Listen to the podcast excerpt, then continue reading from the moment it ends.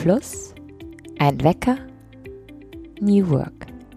Was diese Dinge miteinander zu tun haben und wie ein ganz spontanes, tandemploisches New Work Alphabet aussehen würde, verraten dir heute Anna Kaiser und Jana Tepe von Tandemploy.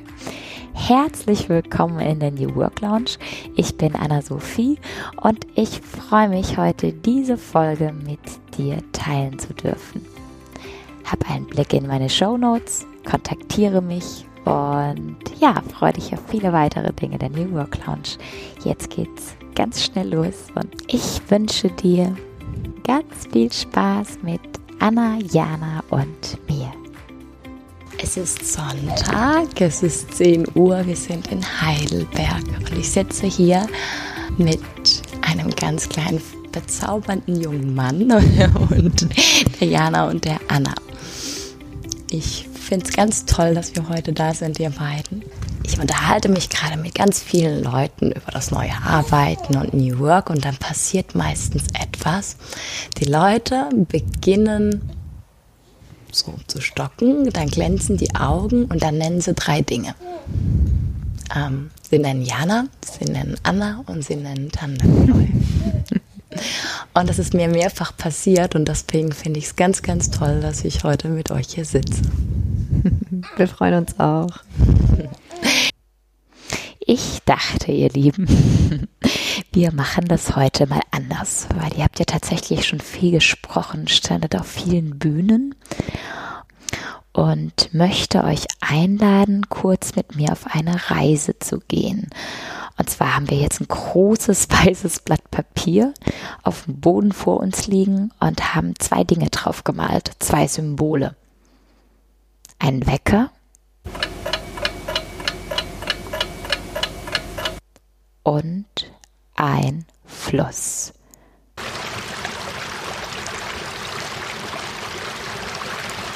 Was fällt euch spontan dazu ein?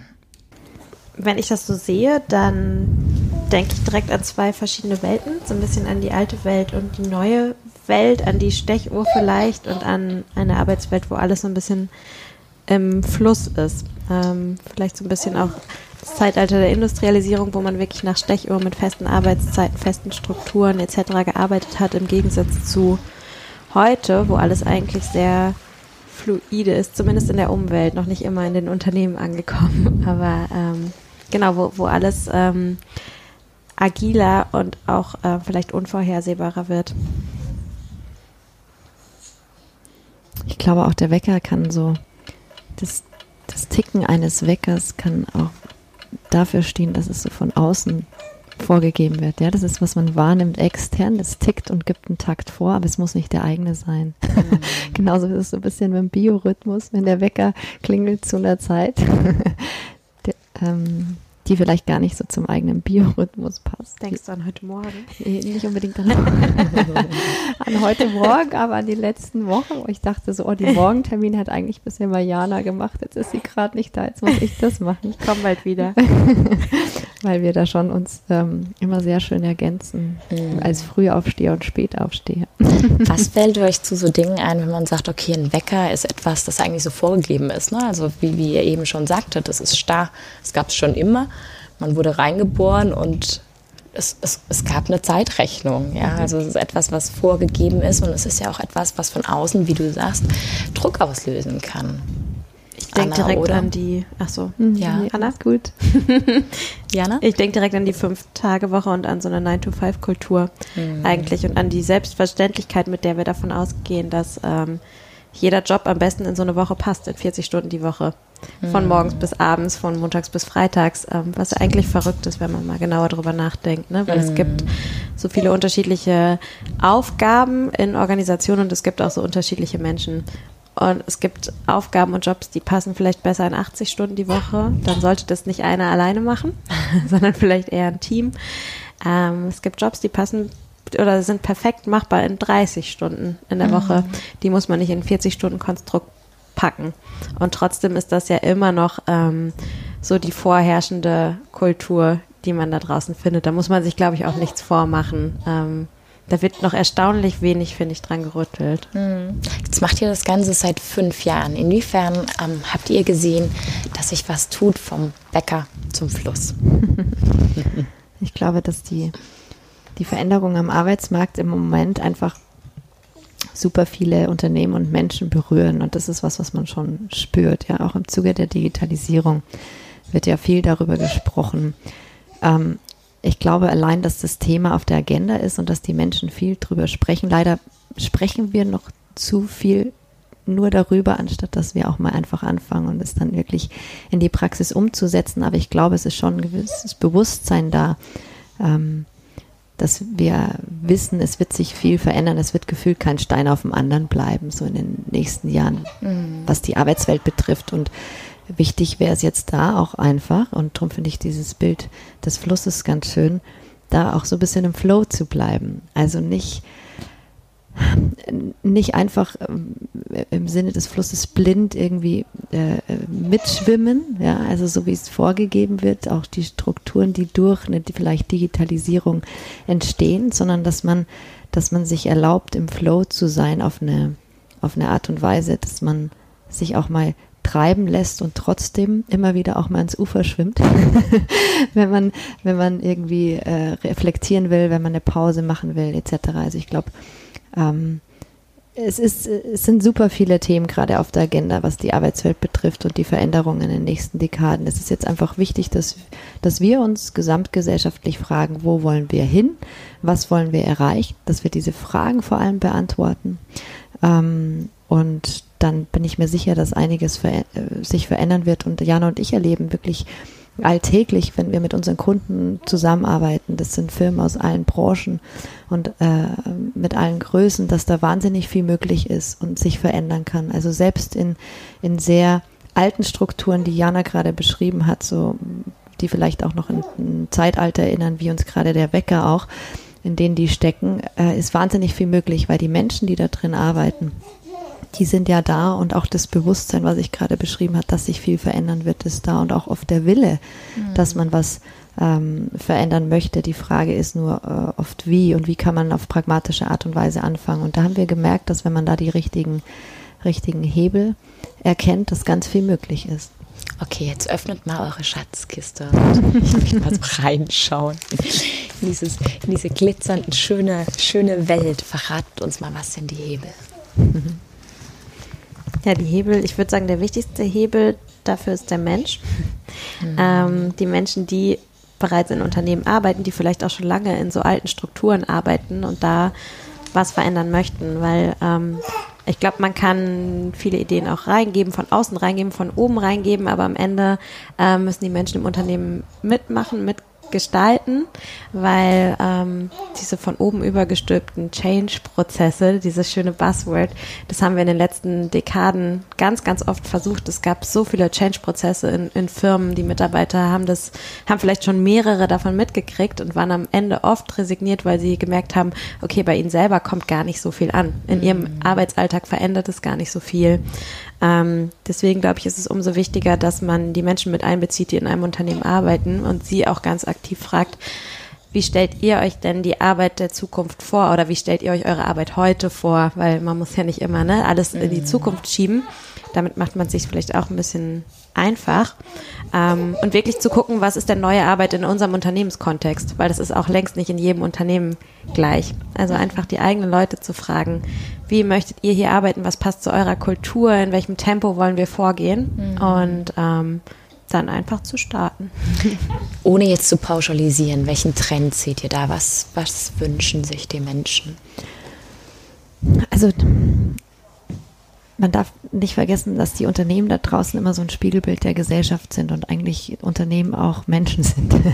Ja, weil wir da auch manchmal immer so abstrakt dann irgendwie differenzieren. Das eine sind die Menschen und das andere die Unternehmen. Und ich finde ganz wichtig ist es jetzt schon mal, dass wir wegkommen eben von so hierarchischen Gebilden, wo man denkt, so irgendwer gibt da was in Unternehmen vor und die Menschen wollen vielleicht was ganz anderes. Und das ist auch was, was wir aber wirklich, äh, wirklich erleben, dass die Unternehmen wissen, und dem, dementsprechend auch, was die Menschen wollen, eben, dass, wenn wir das nicht berücksichtigen, dass die Menschen sich danach sehen, nicht mehr nur in so starren vertikalen Hierarchiestrukturen zu funktionieren, sondern auch äh, Lust haben auf, ich sage es jetzt mal in so, so Buzzwords, die gerade kursieren, Netzwerkorganisation ist ja wirklich so, über das wird ja viel diskutiert gerade so, dass die Firmen wissen, wir müssen hin zu Netzwerkorganisationen ähm, kommen, damit wir Innovations- und Kreativitätsräume für die Menschen schaffen können. Und das ist aber auch schon was, was sich Menschen wünschen. Also Menschen, die einmal erlebt haben, was es bedeutet, wenn man einen Gestaltungsspielraum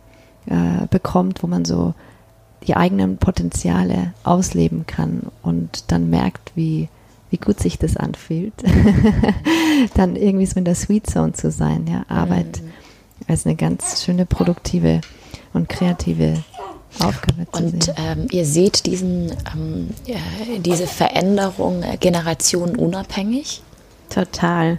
Wir sehen diesen Wunsch, anders zu arbeiten, wirklich ganz altersübergreifend, geschlechtsübergreifend. Ähm, ich glaube, das ist ein total menschliches Bedürfnis, mm. dass man ähm, mehr nach seinem eigenen Rhythmus ähm, arbeiten möchte, dass man gehört werden möchte. Was ich noch ergänzen würde zu dem, was Anna gerade gesagt hat, ist, dass es, ähm, glaube ich, trotzdem immer Menschen geben wird, die sich nach Sicherheit und nach Struktur sehen. Also es ist nicht ähm, automatisch so oder wird, glaube ich, auch in der Zukunft nie so sein, dass alle Menschen ähm, sich in total flexiblen Organisationen oder Strukturen ähm, ähm, wohlfühlen oder sich danach sehen. Das merken wir zum Beispiel in der eigenen Firma, weil wir sind ein komplett flexibles, offenes Unternehmen. Jeder kann bei uns die Stundenzahl arbeiten, die er möchte. Man kann kommen und gehen, wenn man möchte. Man muss sich aber sehr klar an Spielregeln halt mit Kollegen abstimmen. Und obwohl wir so, so frei sind und solche Möglichkeiten bieten, gibt es auch bei uns Kollegen, die ganz bewusst die 40-Stunden-Woche wählen, die ähm, ganz klare Arbeitszeiten haben, die morgens ähm, um 7 Uhr kommen und das jeden Tag, weil mhm. die das mhm. einfach brauchen. Und ich mhm. finde so die Herausforderung von neuer Arbeit oder New Work, ähm, wieder so ein schönes Buzzword, ist ja eigentlich, dass man für all diese individuellen Bedürfnisse einen Raum schafft. Also mhm. es ist nicht schwarz oder weiß mhm. und ähm, es müssen sich total verschiedene Menschen in so einer Organisation auch wiederfinden können und wohlfühlen können. Mhm. Was bietet ihr von Tandemploy? Welche Lösung habt ihr?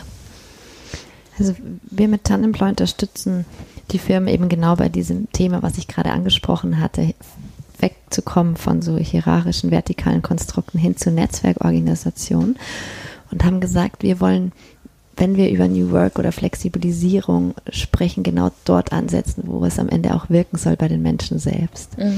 Und haben somit die eine cloud-basierte Software ins Leben gerufen, die innerhalb der Firmen den Mitarbeitern einen geschlossenen Raum bietet, wo die sich anmelden können, Profil ausfüllen und automatisiert Vorschläge bekommen von Kollegen, die sie vielleicht gar nicht kennen, die aber genau zu ihrem Case passen. Also mhm. zum Beispiel, wenn die weniger arbeiten wollen und sich innerhalb der Firma umgucken wollen, aber nicht nur ne weniger arbeiten wollen, sondern generell einfach vielleicht in einer bestimmten flexiblen Kollaborationsform arbeiten möchten, wie in einem Job-Sharing, mhm. dass man irgendwie in einer bestimmten Lebensphase da einen Tandempartner sucht, wenn man mal in andere Bereiche reinschnuppern will und eine sogenannte Job Rotation machen will oder wie auch immer es in den Firmen heißt.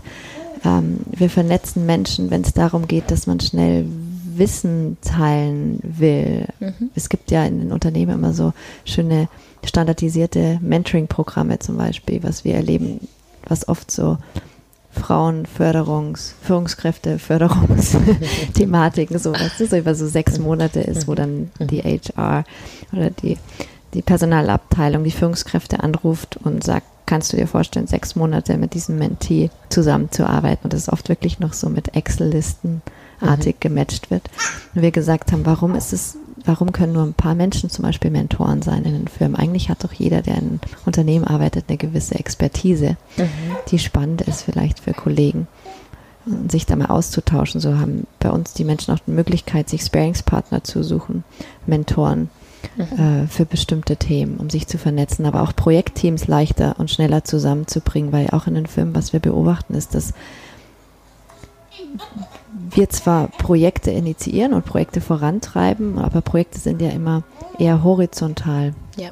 organisiert, die Firmen aber immer oft noch vertikal strukturiert sind. Und gerade ist es so ein bisschen, dass die Projektleiter ähm, gefühlt in einer, in, nicht, in, ja, schon so ein bisschen in einem, nicht Konkurrenz, aber kein gutes Verhältnis oft zu Abteilungsleiter haben, weil die Abteilungsleiter natürlich genervt sind, wenn die Projektleiter immer dieselben Leute abziehen für Projekte. Immer den einen ITler, immer den einen Marketer, immer den einen äh, Vertriebler. Und wir gesagt haben, es ist doch sinnvoll, wenn wir auch das öffnen und das erleichtern, in Projektteams schneller die Leute zusammenzubringen, auch über Abteilungsgrenzen hinweg, weil in dem Moment, wo ein Projekt eingestellt wird, die automatisch dann einfach ein Alert und eine E-Mail bekommen. Kollege XY hat ein Projekt eingestellt, melde dich mal bei dem, passt genau zu dem, was du suchst oder für was du dich interessierst. Also das sind nur so ein paar Beispiele, wie wir Menschen in den Firmen zusammenbringen. Aber uns war es einfach wichtig zu sagen, wie können wir technologische Tools nutzen, also im Zuge der Digitalisierung sich fragen, warum und wozu wollen wir Technologie einführen. Und da war ein ganz wichtiger, wichtiger Grund für uns zu sagen, die Menschen zu vernetzen, weil das ein Riesenhebel in den Organisationen ist. Und das ist auch wirklich das, was sich jetzt so herausgestellt hat, kann man sagen, nach den zwei Jahren. Okay, und dann auch so einen Experimentierraum zu öffnen. Ja, definitiv. Genau. Weil die Menschen das zum Beispiel, ich, ich weiß gar nicht, ob du es gerade gesagt hattest, Anna, die Menschen können das anonym auch nutzen am Anfang. Mhm. Weil viele Mitarbeiter haben vielleicht auch erstmal eine Hemmschwelle, zu sagen, ähm, ich melde mich da jetzt an und ich zeige direkt Gesicht dafür und Flagge dafür, dass ich reduzieren will, obwohl ich in der Führungsposition bin, dass ich im Projekt arbeiten will, obwohl ich eigentlich irgendwie die in der klassischen Karriereleiter ähm, vielleicht gefangen bin. Ne? Das ist ja gar nicht so einfach. Deswegen können die Menschen das auch erstmal, wenn sie wollen, anonym nutzen und erstmal gucken, welche Kollegen sind denn hier, in was vom Umfeld bin ich, was denken die anderen denn so, bevor sie dann ähm, sich zu erkennen geben. Das ist, glaube ich, ganz wichtig. Das braucht man vielleicht noch in so einer Übergangsphase. Also ich wünschte mir, man würde es nicht brauchen. Aber ich glaube, es hilft tatsächlich in so traditionelleren Konstrukten. Wie erlebt ihr es selbst? Also ich meine, ihr erlebt ja selbst dieses Modell vor. Ähm, was, welche Erfahrung, was hat sich bei euch in, in, der Einstellung verändert, im Leben verändert? Wie habt ihr euch mhm. selbst dadurch verändert? Also ich glaube, ich würde sagen, Jana, für uns ist es ganz klar, dass wir wissen, dass wir nie mehr anders arbeiten. Absolut. also wenn man einmal in den Genuss gekommen ist, zu erleben, was wirkliche Teamarbeit bedeutet, also wirklich gelebte Kollaboration, dass es ganz stark in der Kultur, in der Firma verankert ist, dass es ganz klar ist, dass egal in welchem flexiblen Modell ich arbeite, sei es eine Drei-Tage-Woche, eine Vier-Tage-Woche, eine Fünf-Tage-Woche, egal, man trotzdem äh, so ganz eng im Team zusammenarbeitet und so ein Selbstverständnis hat von Kollaboration, dann ähm, läuft einfach alles besser, weil man sich wirklich nach Stärken und Schwächen aufteilen kann, weil alles mehr, wenn wir, wenn wir zu unserem Fluss zurückzukommen, alles mehr im Flow ist. Also es ist, es, ähm, es ist eine ganz, ganz schöne Ergänzung. Man kann wirklich mal vier Wochen offline sein und weiß, da sind Menschen oder da ist eine Person, die die Dinge weiter vorantreibt. Man mhm. kann absolut mal drei Monate auch in Elternzeit gehen und zu wissen, da ist noch jemand, der jetzt trotzdem irgendwie die wichtigsten Sachen am Laufen hält. Ne? ich finde es immer so spannend. Ne? Es wird ja meistens so, ähm, so ein ähm, Jobshare wird meistens reduziert auf ähm, eine Zeit im Leben, in mhm. ähm, der man ja Familie gründet, mhm. in der man pflegende Angehörige hat, egal jetzt ähm, mhm. welche Belastung von außen oder welche Priorität sich gerade verschiebt. Ähm, aber wenn man sich mit den Leuten unterhält, ähm, zum Beispiel ähm, die HR-Direktorin von Unilever, die machen es ja auch so, ja, die sagen niemals mehr, niemals ja. mehr zurück, ja. Die Kinder werden groß, aber no way, ja, weil es gibt mir so viel, dieser Blick nach draußen, diese Horizonterweiterung, die ich gerade gerade erfahre, ja. dass ich in meinem Job viel besser werde. Ja, ja definitiv. Und wir haben es ja auch die letzten fünf Jahre gemacht, ohne dass wir Familie hatten. Mhm. Ähm, einfach weil es für uns auch nicht unbedingt Teilzeit oder weniger arbeiten bedeutet, sondern einfach eine andere Art und Weise zusammenzuarbeiten. Also wir sagen ganz oft, wenn wir gefragt werden, wie viel arbeitet ihr denn jetzt, seid doch mal ehrlich, ähm, dass wir uns so die typische Gründer-Geschäftsführerwoche von 80 Stunden teilen. Was normalerweise einer machen würde ne, und sich die Nächte um die Ohren haut, das machen wir zu zweit und haben dadurch beide so wirklich recht äh, humane Arbeitszeiten ähm, und haben einfach diese ganzen Vorteile von so einem Jobsharing, auch wenn es nicht im klassischen Sinne vielleicht eine Teilzeit ist, wenn man von einer 40-Stunden-Woche ausgeht. Ähm, und für uns ist es einfach so toll, dass jemand mit denkt, ähm, grob weiß, was man tut und einen immer vertreten kann. Wenn man krank ist, wenn man im Urlaub ist. Wir haben beide zum Beispiel keine E-Mails auf unseren Handys. Das glaubt uns keiner. Mhm. Da sagen die Leute, wie, wie kommt ihr denn dann klar? Wir kommen klar, weil wenn, wenn ich ähm, im Urlaub bin oder krank bin, dann weiß ich, Anna kann in mein Postfach gucken, sie übernimmt die wichtigsten Sachen. Die muss gar nicht komplett für mich einspringen, das ist überhaupt nicht nötig. Aber wenn sie ein paar Dinge dann übernimmt, äh, dann, dann stoppt nicht plötzlich alles oder es gibt nicht so den totalen Ausfall. Und das macht es total ähm, einfach und auch viel angenehmer, nicht da zu sein. Also ich kann dann auch wirklich abschalten und andersrum genauso. Wenn Anna vier Wochen im Urlaub ist, übernehme ich ihre E-Mails. Sie kommt wieder, hat ein leeres Postfach. Also das ist einfach, ne, das ist das Schönste, was man sich, finde ich, so vorstellen kann im Arbeitskontext, weil alle kennen das. Äh, dass man zurückkommt, man war nur eine Woche weg, das Postfach quillt über und die Erholung ist direkt passé. Mhm. So. Ja. Ähm, was ich jetzt ähm, so ein bisschen um, um, um von diesem Frage-Antwort-Spiel wegzukommen. Wenn wir jetzt dieses ABC haben, von A bis Z, fangen wir mal mit A an und hören wir mit Z auf und dazwischen dürft ihr euch ein paar, ähm, ja, ein paar Buchstaben, Lieblingsbuchstaben aussuchen. Ähm, was fällt euch bei A ein? Arbeit. Sehr naheliegend. Ja. Arbeit ist für euch super schön. ja, zum Glück äh, ist Arbeit für uns ein ganz wichtiger Teil äh, unseres Lebens und so sollte man es auch betrachten. Also Arbeitszeit ist Lebenszeit und so sehen wir das und versuchen unsere Arbeit immer so zu gestalten, dass wir es auch als wirklich tollen Teil unserer Lebenszeit sehen mhm. können. Ja. Arbeit ist für mich auch Inspiration und Arbeit ist für mich auch ähm, Sinngebung. Sinngebung, aber auch wachsen, lernen. Ähm, ja, ich finde, äh, es hat ganz, ganz viele Facetten und ich denke, Arbeit sollte auch wirklich, ich schaue immer wieder auf unser schönes Flow Bild vom Flow. Ja. das ist so, glaube ich, der Begriff heute für mich. Nein, aber schon im Flow sein. Es muss, es muss einen voranbringen. So, man muss auch das Gefühl haben, aber nicht voranbringen im Sinne von, es muss, muss, ja, oder so ein Druck, der von hinten kommt und man muss irgendwie jetzt nach vorne gehen, sondern eher, dass man das Gefühl hat, oh wow, es fühlt sich so an, als würde ich immer wieder ähm, nicht, nicht stehen bleiben im positiven Sinn, sondern es verändert sich ganz viel. Hat das für euch auch viel mit Persönlichkeitsentwicklung zu tun? Definitiv. Ich glaube, wir haben noch nie so viel gelernt wie in den letzten fünf Jahren. Ja. Es hat ganz viel damit zu tun, dass natürlich wir uns die Arbeit selbst gestalten, die, den Rahmen selbst gestalten und einfach ähm, ja ganz stark nach unseren eigenen Vorstellungen natürlich arbeiten. Hm. Jetzt seht ihr relativ viel und habt auch viele Kunden. Ähm, äh, übertragen wir mal das Bild, ähm, das ihr jetzt ähm, subjektiv wahrgenommen habt, auf größere Unternehmen, auf Konzerne. Mhm. Was ist da Arbeit und ähm, wo ist der Wunsch nach Arbeit? Mhm. Ich glaube, ganz viele Menschen würden nicht so antworten, wie Anna gerade geantwortet hat, so ganz impulsiv, Arbeit ist schön, sagen die wenigsten Menschen leider. Mhm. Das war auch ein Grund dafür, dass wir ähm, gegründet haben vor fünf Jahren, weil wir uns damals die Frage gestellt haben, wen wir denn kennen in unserem Umfeld, der so wirklich richtig glücklich ist mit seinem Job. Und da sind uns drei Leute eingefallen, zwei davon waren wir selber. Ähm, das fanden wir total schockierend. Also ich glaube, die meisten Leute würden eher sagen, Arbeit ist Arbeit ist muss sein oder Arbeit ist irgendwie oft lästig oder ne. Ähm, Arbeit mache ich nur, um Geld zu verdienen. Ich glaube, das herrscht schon noch ganz oft vor, auch wenn die Leute sich was anderes, was anderes wünschen. Ja, ja und absolut. Ich glaube auch nicht, ähm, auch wenn ich gesagt habe, es ist gerade, also es ist einfach gerade auch super schön, aber ähm, es gibt auch Arbeit, die nicht immer schön ist. Und ja. auch das ist okay. Ne? Ich, hab, mhm. ich weiß nicht, wer das letztens gesagt hat irgendwo in einem Podcast auch in einem Artikel gelesen, bei der ganzen Work-Life-Balance ist ja schön, wenn sich alle für Life entscheiden, aber wer macht denn dann Work?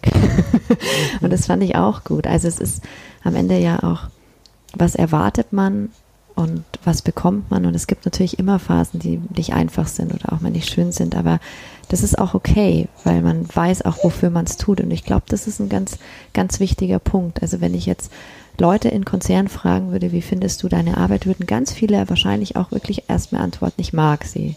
Gibt es einige, die würden mir auch sofort einfallen, die sagen, ich mag meine Arbeit. Es gibt andere, ich weiß, letztens war ich in einer Runde, als ich dann gesagt habe, ich will, dass die Menschen glücklich sind in der Arbeit. Und der hat dann auch gleich gesagt, warum denn?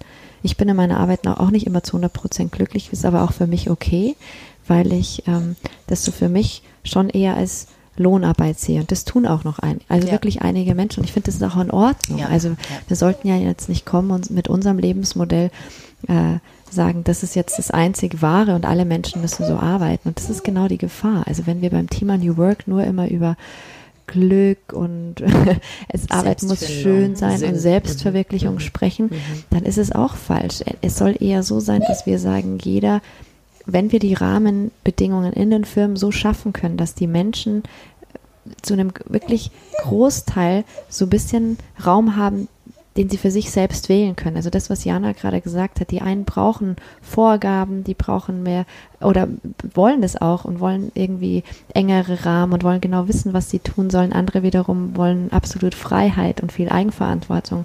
Und ich glaube, Unternehmen sollten einfach wirklich versuchen, dass dieses Thema, was ich vorhin gesagt habe, ein Unternehmen ist ein Spiegelbild der Gesellschaft. Das heißt, so viele Menschen, wie ich im Unternehmen habe, so viele unterschiedliche Bedürfnisse und Arbeitsmodelle brauche ich eigentlich. Mhm. Und darum ist es schon wichtig, so an den Organisationsformen und Konstrukten so ein bisschen zu arbeiten, dass die wirklich freier werden, dass die Menschen wieder mehr atmen können in den Unternehmen. Und ich mhm. glaube, dann kann wahnsinnig viel entstehen. Aber in ihrem Rhythmus, wie du sagst. Genau, genau. Ja, genau. Wir kommen zum anderen Buchstaben. Wählen Nehmen M. M für Mut. ich glaube, das hat uns total viel oft begleitet, oder? Ja, mhm. also nicht, dass wir sagen, wir sind mutig in dem, was wir tun, aber wir merken, dass wir äh, mit unseren Unternehmen, mit denen wir zusammenarbeiten, ganz oft, wenn die ein bisschen mutiger waren als in der Vergangenheit und sich auch mit Dinge getraut haben, ähm, echt gut vorankommen. So ein bisschen und, Ungehorsam gehört auch dazu, ja, ne? damit genau. sich, glaube ich, was tut in Unternehmen. Also ganz oft die, die Manager, mit denen wir ähm, die größte Veränderung in Gang bringen konnten, die waren oft so ein bisschen, ja, man würde sagen, wirklich ungehorsam, haben gegen Regeln verstoßen oder haben einfach gesagt, ey, ich mache das jetzt, ich frage jetzt nicht noch 10.000 Mal nach, ob ich das darf oder ob es den Prozess dafür schon gibt, sondern ähm, wir legen jetzt einfach los. So, und dann mhm. hat sich wirklich was verändert. Mhm. Ja. Haben wir noch einen Buchstaben? Ja, ein. ähm, O für Optimismus. Sehr gut. Ja, schön. ähm, Optimismus ist tatsächlich einer unserer Unternehmenswerte, ähm, weil wir gemerkt haben oder wir uns ganz am Anfang auch gefragt haben, bevor unser erster Mitarbeiter kam, was, was sind denn so die Werte, die uns ausmachen, was, was hat uns bis hierher gebracht, was ist uns wichtig und da haben wir ganz, waren wir uns ganz schnell einig, dass Optimismus für uns ein ganz wichtiger Wert ist, in dem Sinne, dass man optimistisch ist hinsichtlich der Ziele, die man erreichen kann. Ähm, mhm. Gar nicht im Sinne von naiv oder alles muss immer super sein, aber sich ruhig zu trauen, sich ganz ähm, große Ziele zu stecken und ähm, Visionen zu haben und vielleicht auch utopisch zu denken. Und ich glaube, ähm, utopisch zu denken ist ganz wichtig, wenn es um die ähm, Arbeitswelt der Zukunft geht. Da muss man Utopien malen dürfen. Es kann vielleicht auch erstmal verrückt ähm, klingen für andere, aber wenn man nicht mal in der Lage ist, sich utopische Vorstellungen zu machen und es zu denken, wird man sich keinen kleinen Schritt in die richtige Richtung oder in diese Richtung bewegen. So. Ähm, deswegen haben wir uns das, ähm, hoffe ich doch, bewahrt und ähm, versuchen es auch ganz stark weiterzugeben an unser Team und das dazu ja. zu fördern. Hängt auch ganz eng mit einer ähm, positiven Fehlerkultur zusammen. Ne? Also mhm. wenn man sagt, man ist mutig, man geht voraus, man geht andere Wege, dann auch zu sagen, okay, Fehler gehören dann dazu. Ja, absolut. Und wir nehmen das an, ja. Was wollt ihr noch mit reinwerfen in unsere Schüssel hier, der Buchstaben? Buchstabensuppe. Ich würde, ich würde sagen, ähm, Hafe, Herz. Oh. Weil das wirklich was ist, was. Ähm, Jetzt es cheesy. Ja, ich weiß. Wenn Jan und ich zusammen. Aber es ist okay. Zusammen in Interviews sitzen, wird es irgendwann immer cheesy.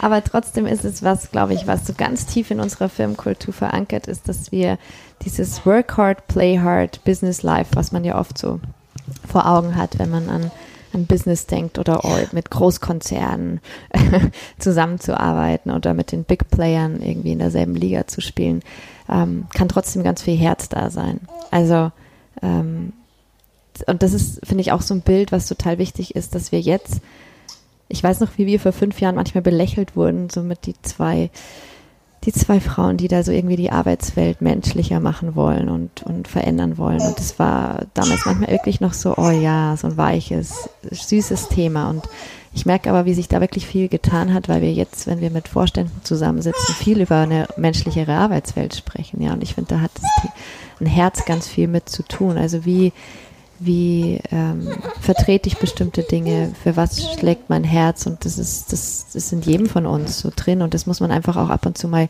mal zulassen, dass, dass Themen nicht nur immer, immer hart sein müssen oder dass Themen nicht immer nur von der einen Seite beleuchtet werden können, sondern dass in der Arbeitswelt, wo es hauptsächlich um die Menschen geht, auch viel Herz im Spiel ist, ne? Und ja. ganz, ganz viel, ja. Was wollen wir noch reinwerfen? Habt ihr noch was? ähm, wollen wir noch ein N reinwerfen für Netzwerk? Ja, gerne. N für Netzwerk und dann sind wir schon wieder beim Flow. ähm, weil, ja, Netzwerk ist für uns ein ganz wichtiges Thema, weil wir uns natürlich viel damit beschäftigen, was sind denn so Strukturen, ähm, die in Unternehmen zeitgemäß sind, damit man eben äh, menschlich arbeiten kann, aber auch kollaborativ äh, und natürlich auch am Ende produktiv und ähm, erfolgreich. Und ähm, da ist für uns ganz klar die Netzwerkorganisation ein ganz wichtiger Schlüssel, weil ähm, eben klassische Hierarchien in einer Umwelt, die eben immer mehr im Flow ist, ähm, ausgedient haben oder es ganz, ganz schwer haben, weil wenn alle Menschen so in ihrem Silo sind und es sich da gemütlich machen ähm, und auch in ihrem Silo denken und vielleicht gar nicht so genau wissen, was gerade die anderen tun und sich eben nicht gegenseitig unterstützen, stößt man einfach sehr, sehr schnell an seine Grenzen oder man schöpft einfach gar nicht sein volles Potenzial aus und macht es den Menschen ganz schwer, tolle Ideen gemeinsam zu entwickeln, ähm, vielleicht auch Geschäftsmodelle wirklich ähm, auf den Kopf zu stellen, weil ich glaube, das braucht es heute auch im digitalen Zeitalter, ne? dass man so mutig ist, dass man selbst sein Geschäftsmodell in Frage stellt, dass man neue Geschäfts Geschäftszweige findet. Und dafür muss man die Menschen vernetzen in der Organisation und muss sie zusammenbringen, weil sonst kann sowas gar nicht entstehen. Und ich glaube, auch die meisten Ideen in diese Richtung kommen tatsächlich aus den Organisationen selber und ähm, nur ganz ähm, bedingt ähm, von außen wirklich. Ähm, wir haben so eine schöne Postkarte bei Tanemploy, da steht drauf, warum Mitarbeiter fragen, wenn es auch Budget für Externe gibt ich glaube, das zeigt so ein bisschen. Also ganz viele Firmen tendieren dazu, sich Berater zu holen von außen, was auch cool sein kann für einen Impuls oder für eine ja. Idee. Aber am Ende ist ganz, ganz viel Potenzial und ganz viel Wissen in der Firma schon da. Und es wird nicht genutzt. Und es wird nicht genutzt, weil ja. man es nicht zusammenbringt. Ja. Sehr, sehr schön auf den Punkt gebracht. Lasst uns mal zu Z kommen. Zukunft. Yay. Ja, was, was ist Zukunft? Wo, wo wollt ihr hin? Wo wollen ähm, die Menschen hin, denen ihr begegnet seid? Ja, ich glaube, ähm, Anna und ich sind schon dazu übergegangen, dass wir das, das Thema Zukunft oder zumindest dieses Konstrukt Zukunft der Arbeit gar nicht mehr so benennen, weil ich finde, dass ähm, verleitet immer so ein bisschen dazu, das von sich wegzuschieben. Also wenn man von der Arbeit der Zukunft redet, nimmt man sich fast so ein bisschen aus der Verantwortung, weil das so suggeriert, das ist noch so weit weg. Also das ist mhm. irgendwas, das bricht irgendwann über uns hinein, das ist vielleicht wahnsinnig digital ähm, und das kommt irgendwann. Aber das ist ja nicht so. Also das ist was, was wir heute gestalten, ähm, was wir, äh, wo wir Rahmenbedingungen setzen, wo wir ähm, schauen können, wie wir uns das vorstellen und wo, womit wir vor allem heute anfangen müssen und uns fragen müssen, wozu Zukunft der Arbeit, was kann es dem Menschen bringen, ähm, äh, wozu wollen wir Dinge digitalisieren, wozu wollen wir anders kommunizieren und zusammenarbeiten. Ähm, deswegen versuchen wir schon fast immer das Wort Zukunft der Arbeit irgendwie zu vermeiden oder einen anderen Begriff zu finden, wenn du da noch eine Idee hast. Sind wir dafür, sind wir dafür dankbar. Ja. Und ich glaube, ähm, was auch noch wichtig ist, und generell werden wir auch ganz oft gefragt, wie sieht denn die Zukunft der Arbeit aus? Ganz ehrlich, das weiß ja keiner. Das ja. ist ja das Spannende dabei. Kein äh, doch so großer Experte der Arbeitswelt kann das ja sagen, was in zehn Jahren ist. Dafür verändert sich viel zu viel. Ja. Also wir wissen es nicht. Wir können Annahmen treffen. Natürlich sehen wir bestimmte Trends, ne? Aber ich glaube, vieles wird uns auch überraschen. Und ähm, ich glaube oder ich bin überzeugt davon, dass je flexibler eine Organisation aufgestellt ist, ähm, desto besser wird sie agieren können und nicht nur reagieren können auf all das, was kommt. Hm. Ja. Hattet ihr in den fünf Jahren Aha-Erlebnisse, die euch wirklich geprägt haben? Mir fällt spontan natürlich einer ein. Ähm, wir hatten ein Erlebnis oder eine Situation, wo wir nicht auf unser Bauchgefühl gehört haben. und dann ist es auch kläglich gescheitert. ja, das stimmt. So, also ein ganz wichtiges Aha-Erlebnis, von dem wir gerne sprechen, ist einfach immer, egal was passiert, wirklich immer auf sein eigenes Bauchgefühl zu hören. Mhm. Genau, ähm, wann immer wir das nicht gemacht haben, ist tatsächlich was schiefgelaufen. Genau. Das kann man echt so sagen. ja. So, und wenn wir auf Berater gehört haben, die gesagt haben, nee, könnt ihr auf keinen Fall so machen und so, man macht das so und so und so. Ähm, und wir eigentlich das Gefühl hatten, nee, das passt nicht zu uns. Äh, genau in den Momenten ist dann was aus der Bahn gelaufen. Ja. Ja. ja. Sehr, sehr schön. Wenn ihr drei Dinge mit auf den Weg geben dürft, was, was wollt ihr weitergeben? Von all den Dingen, die wir gehört haben und vielleicht noch ein bisschen mehr. Ich glaube, da gibt es, also zwei von den äh, Dingen haben wir schon genannt. Haben wir genannt. Ne? Das ist Mut und ein Herz. Ne? Genau. und das dritte, würde ich sagen, ist offenes Denken. Also Mut, Herz und offenes Denken ähm, sind, glaube ich, die, die drei Voraussetzungen, um wirklich was zu verändern in Organisationen. Ähm, offenes Denken, wirklich einfach neue Dinge zuzulassen und auch ähm, sich darauf einzulassen, dass man eben nicht genau weiß, wie die Zukunft der Arbeit ist und wie sie auch für eine Organisation aussieht. Ähm, ich glaube, genau, das erfordert auch, das offene Denken erfordert auch ganz, ganz viel Mut, denn äh, Organisationen wollen natürlich Dinge berechnen, äh, vorhersehen, irgendwie planen. Ja, ähm, vielleicht ist es aber ein guter Ansatz, die Organisation auch als Mensch, als Teil des Menschen ja, zu sehen, ja? ja? weil dann muss sie eben nicht mehr bis ins Detail berechnet mhm. werden, sondern ähm, gewinnt man ein bisschen an Menschlichkeit, ein bisschen an Fluss sein. Ja, ja absolut. ja. Super, ich danke euch von ganzem, ganzem Herzen. danke dir. danke dir. Das war meine Folge mit Anna und Jana von Tandembloy. Und ähm, ja, seid Teil der New Work Lounge und geht mit mir auf eine Reise zu New Work und all den Facetten der Vielfältigkeit der Arbeitswelt von heute und von morgen. Ich freue mich auf dich. Bis ganz bald. Deine Anna-Sophie.